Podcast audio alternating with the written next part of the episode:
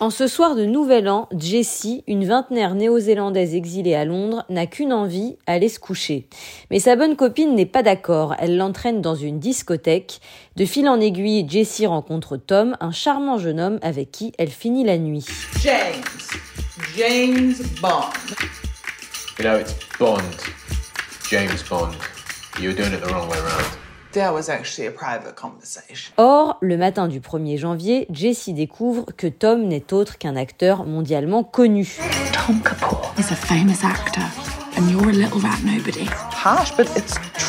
Voici en quelques mots le pitch de Starstruck, une comédie anglaise en deux saisons disponible sur la plateforme MyCanal. Créée par l'humoriste néo-zélandaise Rose Matafeo, qui interprète aussi le rôle de Jessie, cette série se sert des codes de la comédie romantique Coup de foudre à Notting Hill à la sauce millennials. Ici, l'acteur célèbre, c'est l'homme et l'inconnu, c'est la femme. Mais l'énorme différence, c'est que toute la série est une comédie ironique qui casse le modèle du conte de It's like fan fiction, but it's real. I'm not a fan, so. Well, it sounds like you were a fan of his day. Car Jessie n'a rien d'une grenouille qui va se transformer en princesse. Ni belle, ni moche, sans véritable projet, fauchée, elle a néanmoins un humour ravageur qui va conquérir Tom, une star internationale, qui s'ennuie au bras d'actrices insipides.